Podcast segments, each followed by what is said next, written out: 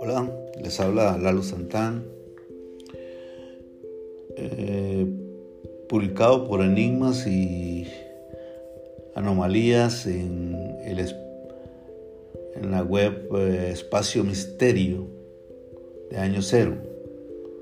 Me encontré este artículo interesante en el cual lo titulan El hombre que vive sin cerebro. Se trata de uno de los mayores enigmas de la ciencia, que es exactamente eso de la conciencia y donde se encuentra. Ahora, un sorprendente caso médico ha vuelto a poner de actualidad este asunto. Durante siglos eh, se ha mantenido muy vivo el debate acerca de dónde, dónde reside nuestra capacidad para experimentar conscientemente el mundo. Desde posiciones idealistas se abogaba por, por una separación nítida entre la mente y el cerebro, siendo la mente algo autónomo e independiente, no necesariamente emanada de nuestra materia gris. Pero se ha impuesto el paradigma de que la, la conciencia es una función más del cerebro. Hoy en día, por el contrario, dentro de la neurociencia, se ha impuesto el paradigma de que la conciencia es una función más del cerebro y sin este no hay conciencia que valga. Pero de vez en cuando aparecen casos reales muy extraños que nos hacen cavilar. Anomalías que obligan a replantearse cuál es la auténtica relación operativa entre la mental y la cerebral. En el 2007, un hombre francés de 44 años entró en una clínica aquejado de un dolor en la pierna persistente durante las dos semanas. La sorpresa de los médicos fue mayúscula cuando al intentar desentrañar la causa del padecimiento hicieron una, una resonancia magnética de su cabeza y vieron que al paciente le faltaba el 90% del cerebro. Es decir, esa masa gelatinosa que albergamos sobre nuestros hombros habitualmente pesa kilo y medio. Pues bien, en este sujeto apenas rondaría unos pocos centenares de gramos, repartidos como una delgada capa neuronal a lo largo de la pared interna del cráneo. Una reducción notable de tamaño que nunca le había impedido vivir completa normalidad.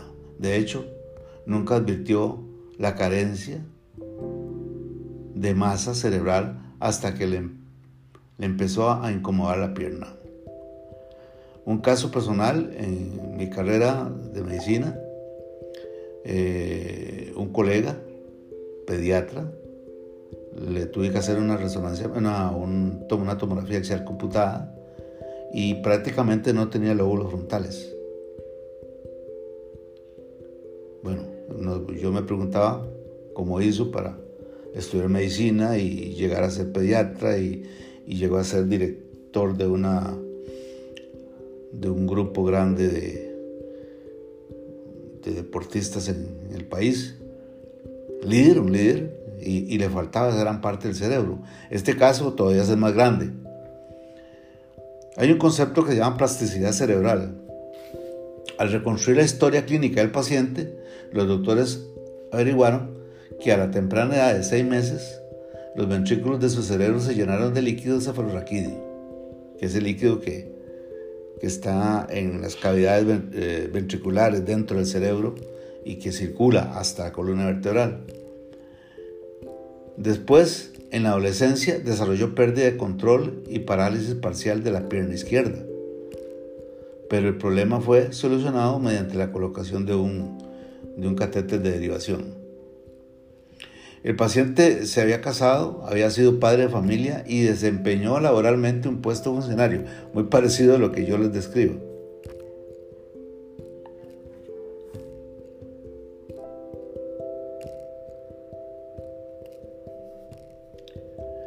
Y desempeñó,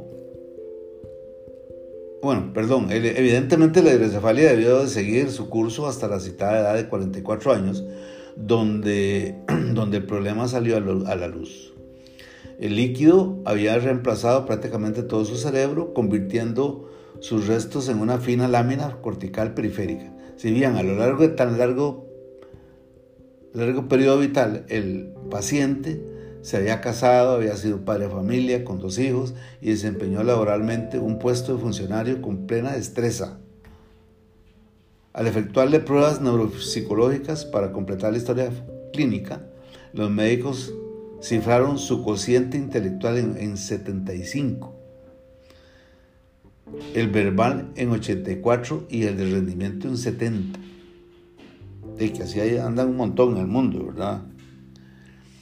Una primera conclusión para valorar este, este extraño caso sería que, que al producirse la hidrocefalia en los primeros meses de vida, la plasticidad, o sea, la capacidad de, de, encogerse y estirarse eh, el, cerebro, pudo adaptarse a tan inhóspito panorama. El cerebro afrontó la situación, sacando adelante las funciones neuropsicológicas fundamentales.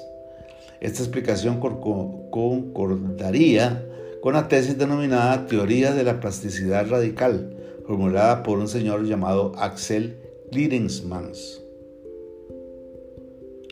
conforme a la cual la conciencia aflora como resultado de aprender e interactuar con el entorno.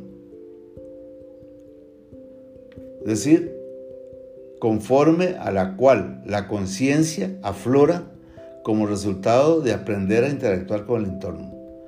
Por un lado, en el ambiente externo y a través del resultado de las acciones que ejecutamos en él. Pero también el cerebro aprende y se hace consciente reflexionando sobre sí mismo. Surgiría así un ecosistema interior dentro de nuestro cráneo que a la postre acabaría siendo tan importante para la emergencia de la conciencia como el ecosistema exterior donde habitamos.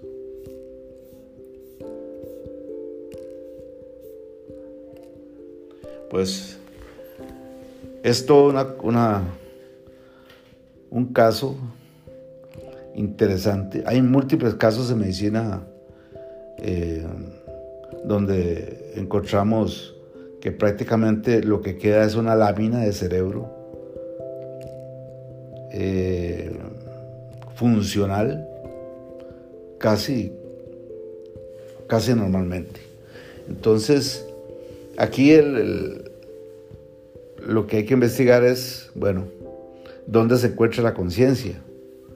¿Dónde está la conciencia? Porque eh, aún con un cerebro así,